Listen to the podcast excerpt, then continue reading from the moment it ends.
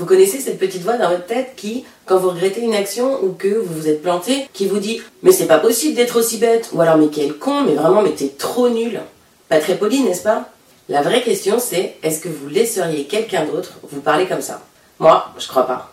Bonjour, je suis Émilie Amic et dans ce neuvième épisode de la série Agir, on va parler de l'autocompassion et de ce que ça peut faire pour vous, pour votre motivation et votre confiance en vous, de vous parler sur un autre ton. Alors concrètement, pourquoi est-ce qu'on se parle aussi mal intérieurement? Eh bien, au départ, ça part d'un fonctionnement humain qui est très utile, qui est le fait de se remettre en question et d'essayer de progresser en apprenant de ses erreurs. Sauf que voilà, poussé à l'extrême, eh bien, ce type de fonctionnement, ça peut vraiment nous jouer de très mauvais tours.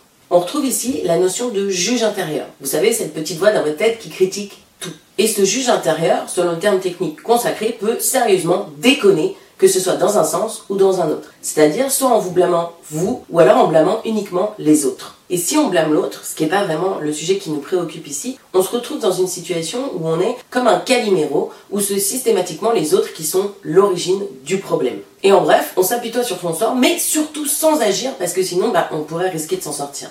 Non, c'est plutôt l'attitude inverse qui pose le plus souvent problème, c'est-à-dire on se blâme soi-même. Et là, on n'y va pas de main morte, on tombe dans l'autocritique excessive, voire l'autoflagellation. Et niveau conséquences négatives, on rigole pas trop non plus. Culpabilité, agressivité envers soi ou envers les autres, baisse de l'estime de soi, déprime, stagnation, voire paralysie dans l'action. Alors pourquoi est-ce qu'on s'inflige ça? En fait, il y a plusieurs raisons qui peuvent nous pousser à nous critiquer durement, voire à nous autoflageller quand les choses ne se sont pas passées comme on voulait. La première raison, elle est liée à nos croyances. C'est-à-dire qu'en s'engueulant comme ça, on imagine qu'on va garder le contrôle de la situation ou euh, simplement qu'on va pouvoir se motiver à agir, voire à réagir.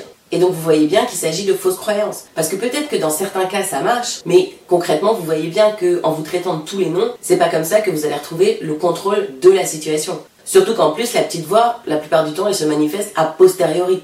Deuxième raison, et j'en ai déjà parlé dans l'épisode 3 de la série sur la peur de l'échec et la difficulté qu'elle engendre de passer à l'action, c'est le fait de confondre être et faire. C'est-à-dire de confondre notre identité et nos actions ou alors notre comportement. Comme on a tendance à se définir surtout par ce que l'on fait, et eh bien quand les choses se passent mal, on fait des liens de cause à effet complètement débiles, du type bah, j'ai échoué parce que je suis nul. Évidemment, forcément, quelle autre explication possible? C'est forcément parce que vous êtes nul. Et enfin, la troisième raison possible, c'est parce que on a peur de trop s'écouter, on a peur d'être trop complaisant avec soi-même. Donc, qu'est-ce qu'on fait pour éviter de s'auto-apitoyer sur soi-même? Eh bien, on va complètement à l'opposé et on se tire dessus à boulet rouge parce que vraiment, on est trop con. Et c'est la petite voix qui le dit. Ok, maintenant qu'on sait les raisons pour lesquelles on s'auto-flagelle et on se critique durement, eh bien, concrètement, qu'est-ce qu'on fait pour que les choses s'améliorent? Eh bien on se met à pratiquer l'autocompassion pour contrer notre tendance naturelle à nous autocritiquer. L'autocompassion, qu'est-ce que c'est? Eh bien, c'est le fait de s'appliquer à soi-même la compassion et l'indulgence dont on fait preuve à l'égard des autres et plus particulièrement à l'égard de nos proches, notre famille et nos amis. Vous êtes d'accord avec moi pour dire que si un de vos amis rencontre des difficultés ou se retrouve face à un échec, il y a quand même assez peu de chances que vous lui disiez qu'il est nul ou qu'il est vraiment trop con? Ben non, Qu'est-ce que vous allez faire? Vous allez plutôt essayer de lui remonter le moral et de lui prodiguer des encouragements pour l'aider à se remettre en selle. Eh bien, l'autocompassion, c'est de faire la même chose, mais vis-à-vis de soi-même. Et l'autocompassion, qu'est-ce que ça permet? Eh bien, ça permet de sortir des jugements et des émotions négatives pour pouvoir reprendre la main sur la situation, pour en sortir ou pour rebondir.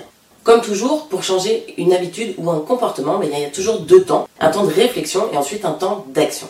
Première chose à faire, c'est d'abord de repérer les moments où vous vous auto-flagellez. Pourquoi? Bah, Parce que ça nous vient tellement naturellement que la plupart du temps, ça arrive sans qu'on y prête vraiment attention.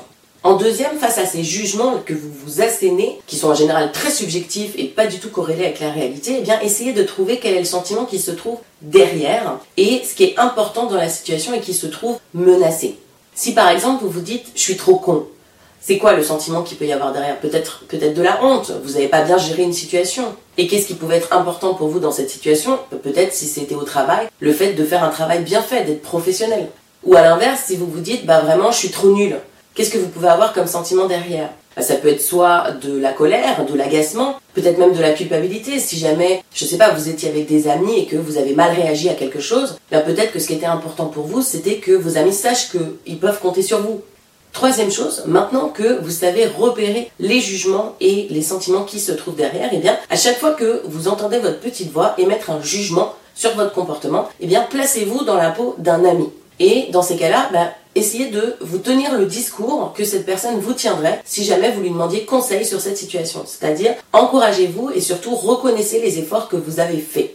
Et enfin, quatrième chose, essayez de profiter de la dynamique des encouragements que vous venez de vous donner, de la motivation que vous avez récupérée pour essayer de sortir de la situation qui pose problème et donc d'agir.